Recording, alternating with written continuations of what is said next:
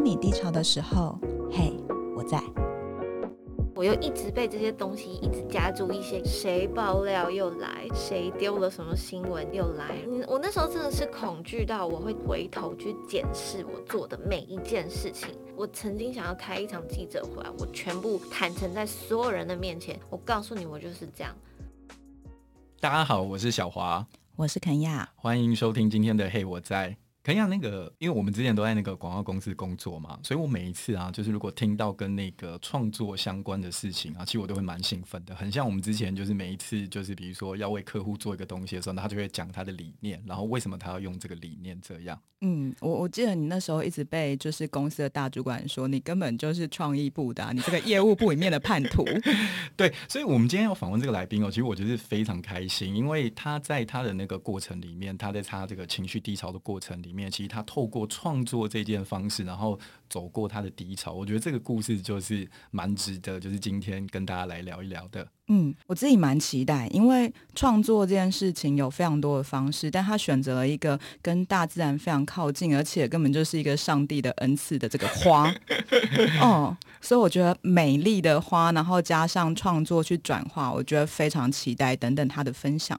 OK，好，那我们现在就来欢迎我们今天的来宾陈爱玲玲玲。Hello，大家好。嗨，玲玲，我想那个大家其实都蛮知道玲玲的，但我还是想要简单的介绍她一下，就是大家都知道她从那个大学生的没出道。嘛，然后之后呢，有演戏，然后现在如果大家有 follow 她的 IG 啊，她的社群媒体有很多这个拍摄的部分在里面这样，然后又一个很部分很很特别的部分，就我们刚刚讲的，在她低潮的时候，她用花艺开启了新的人生，对不对？所以其实你现在是有两间花店，对吧？对，那第二间比较小型一点点，它是 base 在一间鞋店里头，然后是一个街角转角的一个小鲜花的花店这样子。OK，你的花店叫浪花，对不对？对。OK，为什么会叫浪花？呃，两种，因为那个时候我在忧郁症很严重的时候，我做了两件事情，让我呃整个人好转了很多。第一件事情就是我去学花插花，第二件事情是我是潜水。哦，对，我去潜水。那这两件事情，你知道海底，你到海底那种宁静，嗯。因为我可能在一开始的时候遇到了一些比较我认为很嘈杂的一些环境，我可能 hold 不住那一些声音或者是情绪。那一到海底的时候，我就觉得天哪，也太平静了。对，一切都好平静。然后你是用自由潜水吗？还是那种什么？呃，有气瓶都有，都有两种都有。我自己非常喜欢气瓶，因为我完全可以感受到你刚刚说，就是你第一次在海底的时候，你真的只有听得到自己的呼吸。哎，对，然后你就会觉得哦，天哪，其实。没有什么大不了，就是是很安静，你还是可以得到一个很安静跟心灵很平静的一个状态，只是你要花一点时间去找寻。嗯哼，对，所以那时候，那那个时候我就想在呃帮我的花店取一个名字的时候，我就想到这两件事情的结合。OK，对，然后另外一个说法是我希望大家可以跟我一样浪费一些时间在花上面。哦，哇哦，这个很美。哇，你真的是有很多创意的梗在里面，我真不得不说。等下跟两位前辈讨教讨 教，没有把他找来广告公司工作啦。不行，这样我会没有工作。没有因为其实就像那灵感，其实也来自于就是咖啡店的广告。嗯嗯，就生命应该浪费在一些美好的事物上面。哇，对，其实它是借由这个是这个东西的做一个延伸，因为我觉得在我在五年前学花的时候，其实台湾人的生活里面，其实除了逢年过节、结婚、求婚。蛮少有花的，OK，对，就是其实比例上面来说，呃，有逐年在增长，就是研呃，我们去研究这个数据，大家现在生活里面拥有花，其实是有逐年在增长，当然我们也非常开心，嗯，也持续在努力，但确实是当初我们在接触到鲜花的时候，呃，学习这件事情，跟我想要透过这个鲜花开立一间花店的时候，其实是没办法生存的，嗯嗯，因为大家还是对于干燥花、永生花有比较多的，比如说。CP 值比较高，可以放比较久，这样子的一个呃需求或想象在，所以其实鲜花真的比较难去生存。那但是我们还是想要透过生命去告诉别人，就是这些生命是可以疗愈生命的。哇，林刚说那个就是生命就是应该要浪费在美好的事情上面，我觉得我真的是，我就是太不会浪费了。我每天把自己就是塞很满这样。对，他完全没有。但我想回头问一个问题是：是既然有两件事情同时疗愈了你，那你怎么没有去选择当一个潜水教练，而是选择来做花？呃，我觉得这件事情它就是有很多的缘分跟契机，因为我那时候确实是在我呃决定离开演艺圈的时候，我就去做，同时做了这两件事情，一个是学所有潜水相关的事情，嗯，一个是学花。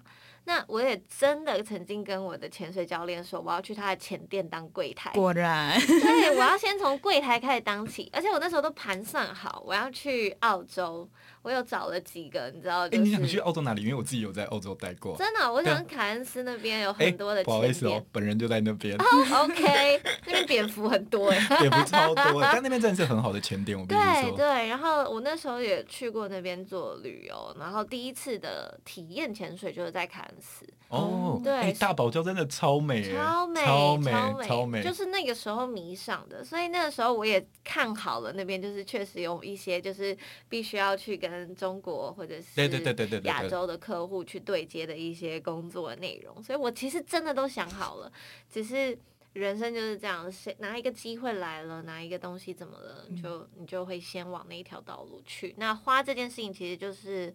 来自我的我的恩师啊，我的两个老师，那他们在那个时候给我很多的陪伴跟指引，那渐渐的就往这件事情持续了。可能因为潜水比较麻烦吧，潜水的门槛稍微高一点点。啊，天气冷就是不敢出门哦，哎，那个装备没有，还要花一点钱。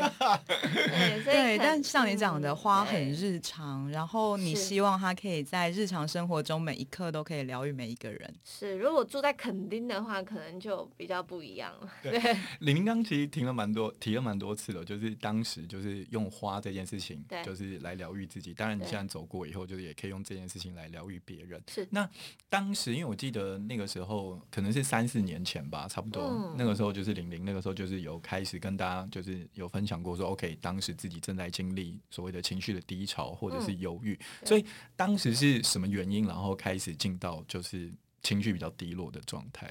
我觉得那时候是呃，可能工作环境的一些因素影响，不太适合我。那再加上我可能经历了一个情感上面比较大的转折，嗯，那这些事情对我来说，它刚好加总在一起，因为呃，可能公众人物的情感，他会透过一个比较不一样的方式，在大众面前去检视。那有很多的声音出现的时候，其实我那时候也不算是在演艺圈非常久，所以我的心理素质各方面的层，各方面都没有办法去 hold 住那样子的声音。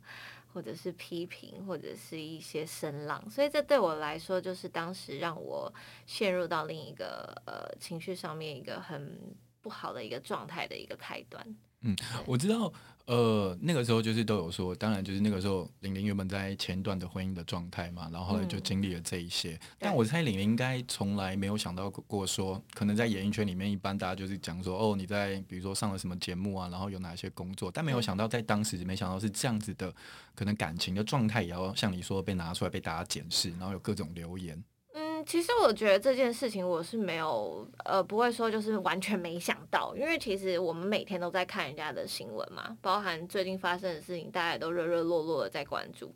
那我不管我曾经做过这个行业，还是我现在其实半只脚在行业里面，我看不看别人的新闻？我看呢、我参不参与讨论？我也参与讨论啊，这是每一个人都会有的习呃习性吗？不能这么讲，但就是大家都还是会做这件事情，只是我们现在经历过这些，我们可能立场会比较客观，嗯、我们可能不会去大肆的去大放厥词一些言论，我们可能能够站在别人的立场去替别人想，到底为什么会有这种状况的发生，或者是我们知道他们所受的痛苦，所以我们不会去给予更多的加诸，可是我们还是会看。还是会参与讨论，所以我不会说我完全的不知道会有这样子的状况。可是当时对我来说比较伤心一点点的事情是，我的负面新闻比我的演艺作品更红。嗯。这个对我来说会觉得，嗯，我的事业好像没有发展的那么顺利，在这个行业别里面，我既找不到自己的方向，不确定自己能够做什么，然后突如其来的又有一些。呃，声音它掩盖过我原本的想要传递给大家的事情，那这对我来说其实是更伤的。嗯，哎、欸，我好想问一下，就是其实舆论这件事情从，从我相信从你出道开始就有，因为一定都会有正有负嘛。是。从大学生的美，可能就会有一些批评的声音或什么的。嗯、那从那时候的声音到后来真正就觉得让你觉得很受不了的那大量的舆论，那两个差异是什么？因为同样都是负评。对我来说，前期的一些负评可能来自你的言行举止、跟你的长相，或者是你的表现。这个东西，我觉得它是很主观意识的。因为有时候我看你不顺眼，我就是看你不顺眼。其实有没有观众缘这件事情是很明确的。那我们不能去要求大家，或者是觉得大家都必须要接纳我们的一切。就像我妈自己有时候看电视也会说啊，这个不人不投我的缘，我要转台。那我觉得这件事情很合理。大家有自己喜欢。当然，我们就是看自己的喜好。世界上那么多选择，包含你现在手机划开社群媒体这么多，你每天要看谁，那都是你的选择。是是是。这个我们很能够去接受。其实你心态建设的蛮好的，对，我听起来。所以这件事情对我来说，我当然会伤心，我当然会难过。我就只是比较不喜欢人家对于身材或是身体或者长相去做一些人身攻击。攻击。对。这件事情是我比较没有接受，没办法接受。可是我后来就会觉得，嗯，既然我没有办法去阻止，我不如就不要听，不要看，或者是我不去阻止这些人，但我想办法让更多的一群人去导正这个风气，正视这件事情。就你只能去影响更多人去在乎这件事情，然后让这件事情在乎的人的比例大过于。呃，会去做人身攻击的这些人的一个比例，这对我来说是我当时有在努力的事情，但是我还是会选择说，哦，好，那你既然讲的话，我不不喜欢听，那我也不想花时间在你身上。可是后期的这些言论，它很多是掺杂着谎言，掺杂着一些一些原本不应该是在你身上的事情，一些抹黑，一些。我会问自己说：“我到底那时候我常问我自己，我到底做错了什么？嗯，我不是这种人，为什么你要这样说我？你说我可能那时候好年轻的时候，可能跳舞跳得很烂，唱歌唱的也普通，然后讲话声音怪声怪调什么，这我都接受啊，因为那是我啊，没错。可是你讲了很多不实的这些事情，不是我。”你了解过我吗？你知道过我吗？你跟我聊过吗？你真的参与过这些事情的所有吗？你为什么可以去下这些结论，跟随意的去对这些事情做一些评论，然后反过来定义我这个人？这对我来说真的很伤，因为我觉得。我我不理解，而且我觉得真的不理解，而且我觉得这样听起来，其实他跟你的那个价值观是冲突很大的，超级冲突。因为我刚刚这样前面听你起来，其实你是还蛮倡导一些，就是你心里面认定的那个价值，可他完全跟那件事情是互相违背，然后你又深陷其中，所以感觉。那个状况是是是很不舒服的，很不舒服。然后我又出不来，然后我又一直被这些东西一直夹住一些掩盖，一些怎么样？然后谁爆料又来，谁谁丢了什么新闻又又来，然后谁后头在说了什么事情又来。那你还你我那时候真的是恐惧到我会回头去检视我做的每一件事情，到底有哪一些的环节是。我真的应该要很害怕，我应该要，是不是我要先出来告诉你说我做了什么事情？我我曾经想要开一场记者会，我把所有的时间脉络我都全部列出来，我全部坦诚在所有人的面前，我告诉你我就是这样，你想怎样？但我觉得这时候很难的一点就是，呃，我们常会觉得。呃，演艺人拥有话语权，因为感觉媒体是听你们的，但在那时候的无力会更大，因为你发现你什么都澄清不了。就我相信，即使玲玲那时候这么就是厉害，呃，开了一场这样的记者会，然后好好的把自己讲清楚，一定也还是会有人去说一些奇奇怪怪的话，就是我觉得好难哦。对，所以我没有，我也 此时此刻我也很庆幸我没有，因为后来时间会告诉你，时间会证明一切。嗯，这是真的。你是一个什么样的人？你当下可能可能被蒙蔽了，或被怎么样了？可是时间会证明你之后是一个什么样的人，你会有什么样的发展，你会做什么样的事情。讲实话，我刚刚听你讲那段的时候，其实我心里面是是蛮心疼的，因为我觉得那就是很多事情没有办法去说明什么，嗯、然后就像我们刚刚说那个话语全被拿走，可是事实其实也不是大家写的那样。然后我也在记得我看过几篇就是跟玲玲有关的报道，然后有提到说，其实当时你就是会因为这样那样子的状况里面，其实很害怕面对人群，然后甚至其实是不敢出门，因为我在想。或许那个时候你走在街上，你就是会觉得，哎，不知道这个人到底怎么样想你，怎么样看你，嗯、然后怎么样做这件事情的。真的是你会有很多的幻听跟幻觉。嗯、你我那时候是因为恐慌症的关系，OK，对，会觉得说走在路上就是就像丁宁演的那个角色，我不知道你们有没有看那一部。谁是被害者嘛？嗯、对，她在里面也是演一个女艺人，然后她也是到了超商以后，就发现杂志上面有她的封面的照片，然后她就觉得店员也在看她笑话，然后呃旁边的路人，所有的过马路的人，然后买东西的人，全都在看她笑话。就那个时候我看到那一幕的时候，其实我心里还蛮震撼。我那时候没有哭。已经没有哭了，因为这部戏已经是前阵子的，对对，前阵子的事情。我那时候没有哭，可是我当下心里还是蛮震撼的，因为我就是曾经确切的发生过这件事情。恐慌症发作的时候，玲玲的状态是什么？就是你的你的一些症状。呃，我那时候最严重的事情是有一次，我现在的先生他呃，我们去看了一部电影，然后回家以后，我看到地板上有槟榔汁。可是我那时候的呃发病，我就觉得那是鲜血。哦，对，最严重的状况就是到我觉得全部的东西对我来说，它都会有一些幻影，然后幻化成一些很可怕的事情。它已经不再只是。呃，路人的声音，或者是路人的、呃、无法客观的去看它的存在。对对对，它事情有一点变形了。这个是我曾经面临过比较严重的状况。那大部分的状况其实就是不敢面对人群，然后对于事情所有即将发生的未来的未知都很害怕。然后没有办法去诚实的面对自己心里面的想法，跟面对生活跟工作。那恐慌症跟忧郁症两个的，就是互相的影响是什么？就是对你来说，你的经验里面有没有什么样？呃，是哪一个先，哪一个后，或者是哪一个会引发哪一个？呃，我是忧郁症先，然后恐慌症之后。那忧郁症其实它一开始就是莫名的一些低潮，然后你会觉得自己平常可能很快能够恢复，可是却。延续了很长一段时间，然后你找不到一个让你恢复的方法，嗯、因为我们现在都人都会有难受的时候嘛，对不对？那我们可能睡一觉起来就觉得，嗯，昨天在气什么？想说其实也还好，昨天也还好严重。你知道对，昨天到底是是怎样？有要到这么气吗？哦，因为我前几天吵架，然后我跟我老公吵架，然后呢，我老公就把我锁在门里面，不呃锁在他房间里面，然后我就把门拆了。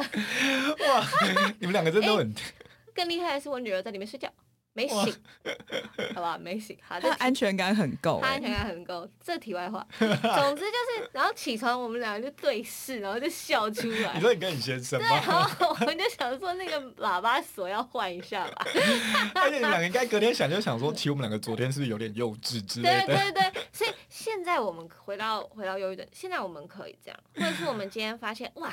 一月一号以后天气都超好，你就会觉得我新的一年，不当崭新，阳光洒落，然后很开心。可那时候没有办法，那时候是你再努力的去做一件事情，想办法让自己开心，你都知道你打从心里开心不起来。嗯嗯，我也是因为这样的状态，我询问了一个忧郁症的前辈，他是我知道他有忧郁症，因为他有在社群媒体上面阐述过这件事情，他同时也是一个作家。那我就跟着他聊了一下这个状况，他就建议我到医院里面去做检测。哎、欸，所以那个时候等于是你自己想说，我会不会有忧郁症吗？对，哇 Wow，对，所以你原本就对这个忧郁症是有一点就是概念在的，就蛮幸运，周边有人有阐述过这些事情在社群媒体上，那我刚好有关注，嗯，对，然后我也会去买一些就是情绪方面的书，去让自己理更理解自己。哎、欸，那从你经历这个情绪的低潮，然后一直到就是最后，你问那个前辈说，哎、欸，我会不会是忧郁症或什么？然后到决定。去看医生，这个中间大概隔了多久的时间？一个多月而已，欸、其实很快，算快。对，我做事情还这次我也蛮庆幸，然后也蛮快做这件事情。然后我觉得这件事情对我来说，嗯、我其实真的蛮开心。现在大家更勇于的去讨论大家的心理疾病，对，因为这件事情变成是大家对这件事情开始有意识的话，你可以去治疗它。没错，那你治疗它以后，像我觉得我现在其实。就是完全已经恢复的人，嗯、我不会再觉得我是一个忧郁症的患者这件事情，我觉得我已经康复了。嗯，所以大家要有一个我们都能够康复的意识。可是你要越早去。其实身体跟心理都一样啦，及早发现，及早治疗，及早面对，嗯、然后想办法去更理解自己的身心灵这件事情。我觉得现在现阶段的我们都比以前经历过这些心理疾病的人还要幸福的多。因为林刚说那个一个多月，我真的觉得那速度超快。嗯、然后，但但我有我知道，就是玲玲有也有曾经有谈过说，其实，在那个当下的时候，其实你的那个求生的意志是很强的，或者是说，其实你就是会很想要赶快出来。那我的意思说，因为有些人在经历情绪低潮的时候，其实有时候我就是会想要瘫在那里，或者我就是会想要先休息一下。可那个时候让你会有那个动力，你想要赶快离开那样子的状态是什么？我觉得我就像我说的啊，我不是这种人啊，嗯、我为什么要过这种生活？嗯，这对我来说是我一直我对自己有期许，从头到尾都有期许。那期许这件事情，他会去 push 你去做接下来的决定。那当然，我也有很多很。瘫软的事情，比如说在呃发现自己好像是这样子的之前，或甚至是发现完开始看医生之后，也有很长的一段时间，我都在很无力的一个状态。因为即便你看了医生，你也不会就马上就哦马上就好起来。因为我我那时候后来甚至感受到药物这件事情，它就只是一个糖衣而已，嗯，它把你脑子里面的负面的想法包住了。可是当糖衣褪去的时候，你那里的东西还在，OK，你还是只能靠。其他的力量，你去把里面的那个东西真的化解开。所以玲玲那时候是除了、嗯、呃除了身心科，然后吃药以外，也有呃咨商等等之类的管道吗？对，我刚才想问这个，就是去了以后，然后医生他给你的一些建议是什么？对，我那时候就真的是去跟医生聊天而已。我没有透过其他智商，啊、不过那间就是身心灵诊所，它蛮好，它有很多不同治疗的疗程，你可以自费去做选择。有时候甚至是有催眠的课程啊，嗯、呃疗程，然后或者是有一些比如说包含色彩啊，然后包含更深度的一些呃对谈啊，这些事情都是在他们当时的诊疗上面你可以去呃有的这个选项这样子。嗯，但我必须坦白说。与其你去跟医生聊天，或者是你去做后续，比如说我也上过一堂催眠课程，我觉得最重要的事情就还是我刚刚所说的，你要先意识到自己，然后接受自己是这样子的状态，然后你要想办法让自己站起来。我觉得应该是说，呃，我要跟现在可能正在有在遭遇这件事情的人来说，你要给自己时间难过，嗯，你要给自己时间。经历你那些痛苦，你要去感受里面的痛苦。可是，当你发现你有那么一点点的，心里有一点点正面的声音跑出来的时候，你就要赶快去抓住它，然后想办法让自己更好。你要去抓住那些机会，因为有时候心里有一些声音出现，你没去抓住它，你就又往下掉，又沉下去了。对，确实是这样。那我好好奇的事情是。嗯嗯，玲玲，其实你一直都是一个蛮接受自己的人。我的意思是说，我们刚刚在聊大学生时期的时候，嗯、其实你很接受别人说的那些跟你无关，因为你不是长那样，或者是你本来就是一个这样的人。所以，你当你刚刚在提到说你要去接受自己的状态或等等的时候，那个接受跟你大学生了没时期的接受有什么不一样？我想讲一个我小时候的故事，因为我弱势非常严重。我从小出生的时候我就近视，然后一边眼睛是弱视，所以我小时候都是呃幼稚园有很长一段时间是贴半边眼睛去上课的。那这件事情其实在，在尤其是在幼稚园小朋友，他们对你的这样子的长相一定会有一些嘲笑言论或什么。那那时候我妈她就跟我讲说，你就跟同学说，你不想看你就不要看，嗯，你不要，那我就是我就是就是这样，我必须要治疗他，你不要为了这件事情来。评断我，可是嘲笑我，对，我不会接受你这些嘲笑。可是你可以不要看，你不想看就不要看，你不要讲话。对，其实那我那时候小时候就有面临过这些事情，所以到了出社会以后，我知道这件事情是会持续的延续。那我自己那时候也是念教育的，所以我对这些事情其实有一些基本盘在。可是你说真的很 open mind 去接受这些吗？我当然也有很多个很沮丧或者是很伤心的时刻或夜晚，是一定都会有。我觉得正常人都会有，因为你就算做好心理准备，那些的声音一来的时候，你还是会觉得哇塞，也太多了吧，太太硬吧，很硬，太硬了吧？对。那后来这件事情对我来说，其实他的那个接纳又不一样。你要去接纳别人，跟你要去接纳那个比较像是接纳别人，嗯，接纳别人对你有一些负面的想法或者是评判。那那个的接纳变成是，我会去评断思考，说，哦，你说我的口条可以怎么样，我的声调可以怎么样，我的演技可以怎么样，我会去内化这件事情。哦，有一些东西我可以吸收，有些东西我，呃，我不需要吸收。那长相就不说了，那个肯定是不需要吸收的，也没办法。那可是到了接纳自己这件事情，它变成是那些声音其实变得更不明确，因为别人的声音是比较明确的，有一些具体。可是你自己的时候，你会一直反复的问自己说：“我真的这样吗？我是这样吗？我到底是不是真的这么想？”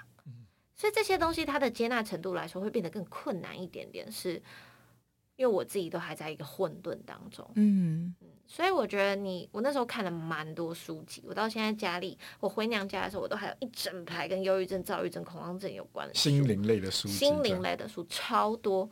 因为我那时候就不断的在剖析我自己，在我状况好的时候，我就去翻，我就去看我为什么会这样，我该怎么样跟自己对话，我我我我应该要怎么样去做这件事情。那我觉得这些对话的过程当中，其实是蛮有收获，也蛮有意义的。嗯，所以我想鼓励大家，就是你不要害怕去认识你自己，因为你要接纳自己，要认识自己，你真的是要花一点时间。感觉玲玲是一个很需要自我对话的人，对不对？因为我记得我才在看你前几天那个 IG 的 po 文，然后那个也是你在回顾今年的一整年，然后你那里面其实还是持续的不断有很多不同的自我的对话，你就在说，哎，我究竟该选 A 还是选 B，或者我应该把我的时间多花一点在小孩身上，多花一点在那个过程，多或多花在某一个部分，但那个过程其实就是一个我们在不断的探索、追寻，然后找到底什么东西是对自己比较有意义、比较重要的事情。我觉得蛮妙的事情是，人不管到哪一个阶段，你都有事情在探索，都有事情在追寻。不管我们现在是十五岁、三十岁，还是六十岁、七十岁，每一个阶段都有不一样，我们需要去发掘跟跟经历的一些过程。我觉得人人生就这样很妙，就无时无刻你没有一天是哎，好，我不需要进步，我不需要去。包含我爸妈也是啊，他们面临到女儿、面临到孙子的一些事情，他们也在学习，也在也在改变，也在接纳，也在应对进退。所以人生就是这样，你无时无刻的都在探讨这件事情。那我觉得有时候大家会面临到一些比较极端的状况，就是你放弃去前进了，嗯，你放弃去面对了，你放弃去改变了。你会你会觉得我已经好累哦，或者是我不想要去做这些事情。可对我来说不是，就像我很爱说的，我觉得我的人生就是我不断的在进化。对，我觉得玲玲就是从我刚刚一路听到现在，我都觉得就是你那个自我前进的那个动力其实很强，然后你会想要。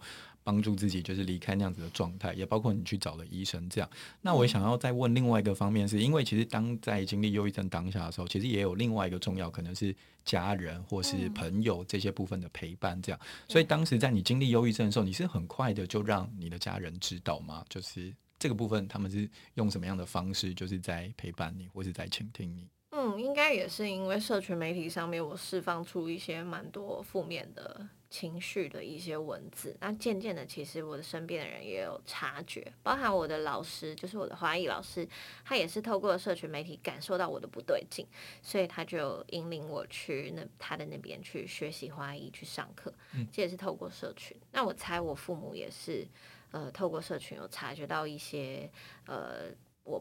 比较不一样的地方，然后有去跟我聊天。所以玲玲其实很早，嗯、呃，工作之后就搬出家里，没有跟爸妈同住吗？呃，应该说，我一开始家住比较远，然后后来我到了，因为那真的是远到去一趟电视台要六百，我通告费才八百，好久。对，然后我就想到那两百到底要干嘛？然后后来我就去我朋友家。住，然后他那时候是住在比较呃市中心，对，近一点的位置。那后来我爸妈就也搬到了市中心，所以其实我有一半的时间是在家里，一半的时间是在外头。对，所以其实我们的相处并没有到真的很不紧密，只是我觉得可能就像呃上一辈的人，就我刚刚说的，可能他们在面对这件事情的上面，他们会觉得就只是难过跟不开心而已，它不是一个真的很长期的疾病，或是需要去呃对抗的事情。那可能爸妈会比较偏向那样子的想法，就不会觉得说哦，你真的面临了什么样的疾病。那可是后来也是经过的相处，经过沟通，然后经过可能我有几次就是真的状况比较不对劲的时候，大家还渐渐对这件事情开始有一些共识。你刚刚有说到说就是。就是爸爸妈妈他们是透过可能社群媒体，然后就在更发现，就是、嗯、OK，就是就是你现在可能有情绪比较低潮的状态。嗯嗯那他们是用怎么样的方式，就是在回馈给你？我记得我有看到一些东西，好像是爸爸还会去你的那个社群媒体底下留言，对不对？怎么这么可爱？我记得好像有说什么陈爸爸就抱抱你之类的。对，我爸其实真的是他后头他就是会去呃网络上，不管是去面对比较恶意一点的。留言还是善意的，他其实都会用他。你是说爸爸会跟乡民站吗？不会站，但是他就是会去，爸爸会跳出来，会跳出来 去做一些回复。那他可能也在我比较负面的低潮的时候，他会给我一些爱跟鼓励的支持的这个文字。嗯那我觉得这件事情也蛮好的，就是从一个不会表达的父亲，然后可能到面临到这些事情跟资讯之后去做的一个转变。哦，哦，所以爸爸以前比较不是这个类型的，他不是。哎、欸，我一直以为，因为大家都说，因为我们家里面就是两个儿子嘛，然后大家都说就是女儿是爸爸的情人，可是你知道儿子不会是爸爸的情人，嗯 嗯然后对，对，所以我一直以为，比如说爸爸在小的时候，就是他可能就是会给女儿很多就是说明他的爱啊或者什么的。嗯，他不是，不会，并不会，你误会了。哦，现在现在有两个声音告诉我说不是这个样子吗？对，因为可能他的他的家庭啦，对，我觉得很多爸爸或者是甚至妈妈，其实都因为原生家庭，他不一定知道怎么去说爱。对，所以其实这也是我很开心他跟我一起成长跟学习的一个过程。所以等于是透过这个，因为你经历情绪低潮的关系，让你们关系其实好像变得是更紧密一点，又更紧密了。对，然后当然生完小孩以后又更紧密，绝对不是因为要把小孩丢回去给家人顾的原因。你现在是这句话是这句话是要跟他呼喊的吗？对，陈爸爸，我们在呼喊你哦。他他们很乐意，好不好？哎、欸，那好想问一下，就是呃，刚刚提到陪伴很重要，那。呃，因为那个，我觉得你经历的状况真的是太困难了。坦白说，对我、嗯、对我来说，因为其实小华也曾经讲过跟你很像的事情，是他不敢出门。嗯、那他的不敢出门，也是觉得别人都在看他，或别人会不会知道一些我什么。嗯、那你的状况又更严重了，所以我我其实蛮想问一个不知道会不会太尖锐的问题，就是是不是曾经真的有想要结束自己的生命？然后在那个时候是什么拉住了你？其实这件事情，呃，我也有在公开的分享过。就有一次，就是我正在走回家的，这次的记忆比较深刻。走回家的过程当中，那时候真的是车水马龙，然后在呃的仁爱路的那个街道上，然后我那时候就有一个当下有一个想法，就是不如我就快速的冲进去，然后因为那个撞击力道可能也不足以让我去有时间思考。太理性的思考了这一段，那时候对我来说就是觉得哦，可能是一个一个比较快速可以了解的事情这样子。那可是那时候我就真的是站在那个马路边，我突然很恍惚，我就看着那个灯光，其实就很像电影的运镜失焦一样，就是我的那个视线是所有东西都是失焦的。然后真的是我听到了我脑子里面的声音，然后我每次讲到哭，就是我妈她呃在我。脑子里面的声音还会出现，他就说不管怎么样，其实妈妈都会陪着你。那我觉得其实就是那个声音，他 把我拉住，然后让我没有去做这件事情。所以我一直觉得说很感谢，就是家人给的陪伴，因为这件事情真的蛮重要。有时候你不觉得，你不觉得陪伴这件事情要做什么？因为我觉得我妈做的很好的事情是，她不知道怎么讲的时候，她没有。多说话，他也没有去 judge 我的任何事情，他从来不批判我做的在演艺圈做任何事情，或者是我的情感，他没有给我任何一点批判，这是我好幸运的地方，就是我的家人没有给我任何的批判，就只有陪伴跟支持，即便我也可能有一些做的不好的地方，他们也都没有给我任何的批判。妈妈是在这就是呃。呃，就是媒体大量报道，然后知道你陷入那个困境的时候，嗯、告诉你这句话的吗？没有，其实从演艺圈开始，我们就遭受到很多的，也许会有一些不公平的对待，嗯、或者是一些比较辛苦的过程。那我也曾经有一个阶段，是我几乎有一年一整年的时间都在喝醉酒，就是刚进到这个社会的时候，有一整年的时间我在喝醉，然后我那时候喝醉的台词就是都没有人爱我。对，就是我回到家，我就会讲这种话。我那时候喜欢一个一个一喜欢一个男生，对，然后也是也是圈内的男生这样。可是那时候他他给我的回应，就连续两个人给我的回应都是，我可能只是他们就是呃消遣的对象。我我觉得蛮蛮不容易的，因为有我觉得在尤其是牵涉到情感的时候，嗯、甚至是家人，因为不知道怎么拉你起来，他有的时候甚至会讲出“阿东你自己选的”这种话，会会这样。哦、那其实我妈就完全不是，所以其实，在那些的过程当中，其实妈妈已经给我很多的陪伴跟心理建设。我记得我有一次就是呃喝醉，然后全身撞了，全部都是淤青，两只脚，然后。回家要讲一些很沮丧的话，他就是拿药帮我推那个淤青，然后也是告诉我说，呃，你不要这样对你自己，妈妈会心疼。那不管怎么样，我们都是，我们都会陪着你经历过你需要经历的这一切。所以其实这阶段对我来说，它不是一个突如其来的一句话，或者是。一个呃，我在我生病的时候，我妈才做的一件事，不是，就是我出生到现在，她可能都是印象就是对，她就是用这样子的事情持续的在灌输我成长，让我在这样子的环境下成长，所以我才会说，我一开始真的是，我就是真的快乐，我真的乐观，我没有什么。忽视害怕或者什么，我没有，因为我觉得妈妈给的爱很很足很足，所以我女儿也是啊。为什么她吵架都不会醒？因为她我们给她的安全感跟呃爱，其实也是非常的丰沛。所以就到嗯，讲到你女儿，我记得那个就是昨天就是一月一号的时候，你不是就是发一个你再发一个影片，然后她就一直在跟你要那个饼干，对不对？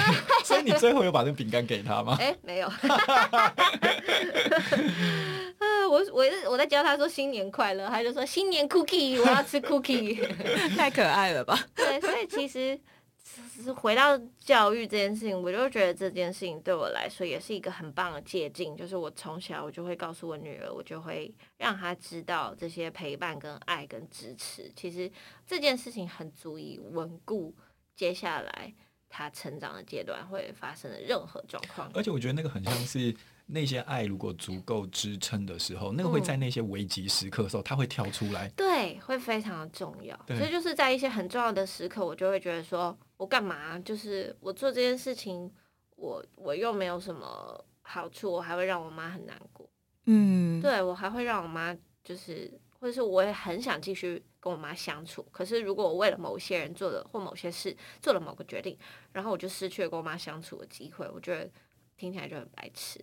然后就会突然就会想说，哦，那那就被拉住了这样。我刚才突然想到一个，算那个话很老派，但真的就是家人就是真的是很重要的那个避风港哎，真的是很重要的事情。对，是啊。可是我觉得这件事情回归到也有一些人的原生家庭，他可能不是那么的圆满或幸福的时候，其实就真的是无论是朋友也好，师长也好，比如说我的花艺老师，他也是我的再生父母，师长也好，朋友也好，甚至是情人也好，你只要给予到。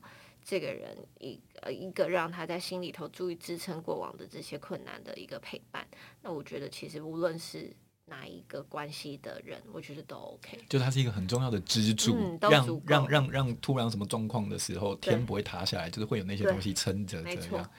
玲玲刚刚有提到那个就是花艺老师的部分，因